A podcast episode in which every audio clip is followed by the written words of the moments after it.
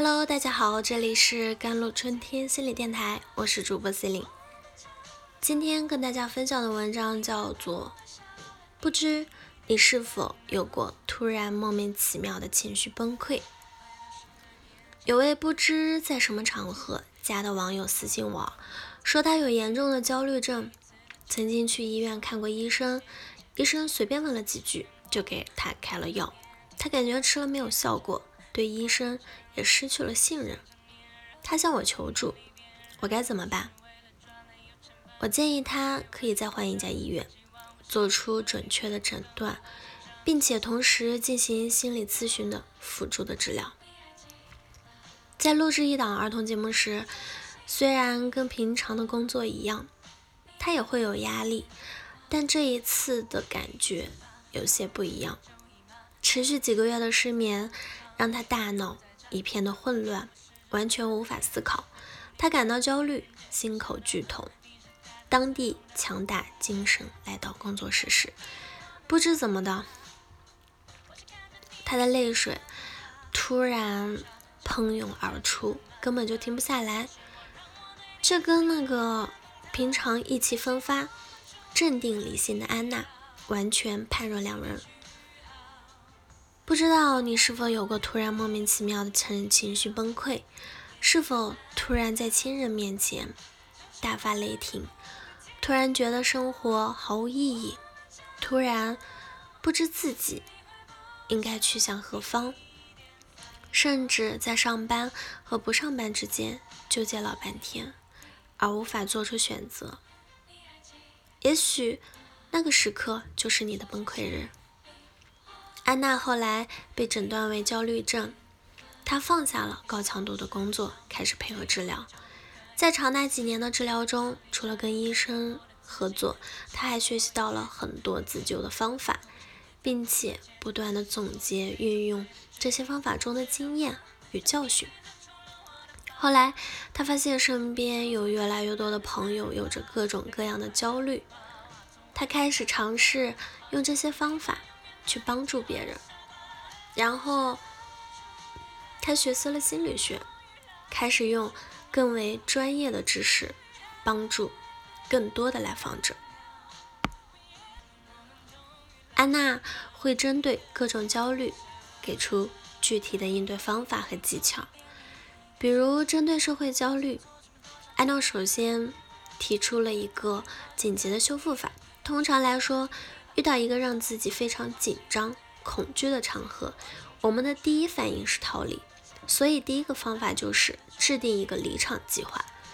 当我们确定我们可以安全的离开，并且知道用什么样的方式离开，比如说准备好如何告诉别人我在几点钟离开，在什么情境下去表达，我们可能就不会那么焦虑了。第二个方法是关注他人。焦虑的人会把所有的注意力都放到自己身上，担心表现不够得体，衣服穿的不合适，言语说的不妥当，这会让自己感到浑身不自在。当把注意力转移到他人身上，比如看看现场有没有熟悉的朋友，看看他们都在讨论些什么，或者走动走动，熟悉一下环境，会让我们感到轻松一些。第三个方法就是去扮演，去感觉，这是一个心理意向的训练。把自己想象成一个明星，能够如他人交流，这是你是在扮演别人，而不是真正的自己。就算出错了，那也是别人的错。当放下包袱时，你也许会变得更加的镇定。也许这三个救急的方法就已经可以解决你不太严重的社会焦虑了。当你想更进一步的去了解社会的焦虑时，他就会给出一些概念以及触发社交焦虑的一些条件和原因。比如，社交焦虑经常会在一些家庭聚会、工作场所、婚礼现场、朋友聚会、餐馆就餐或者演讲。等等场合出现，一般焦虑都是对未来没有发生的事情所产生的恐惧。当我们能够更加清楚的了解在那个场景中可能会有哪些事情发生呢？会出现哪些突发事件？找到应对的方法，并且提前练习，就会缓解部分的焦虑了。接下来针对社交焦虑哦，给出了一个自我训练的小练习。我们针对这四种情况进行了提问：如果我参加某某活动会发生什么？如果我不参加某某活动会发生什么？如果我参加某某活动不会发生什么？如果我不参加某某活动不会发生什么？基本上这四个提问对所有可能发生的情境做了预设。这就是我们可以有的方式的提前部署了。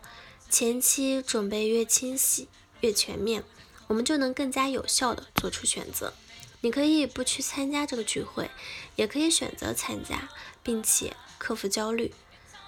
一旦你能够克服焦虑，你就获得了成功的体验。通过书中方法的练习，也许你可以找到克服焦虑的方法。假如这些方法都不管用，那么还是建议你去寻求专业的心理医生或者咨询师的帮助。好了，以上就是今天的节目内容了。咨询请加我的手机微信号：幺三八二二七幺八九九五，我是 C e l i n e 我们下期节目再见。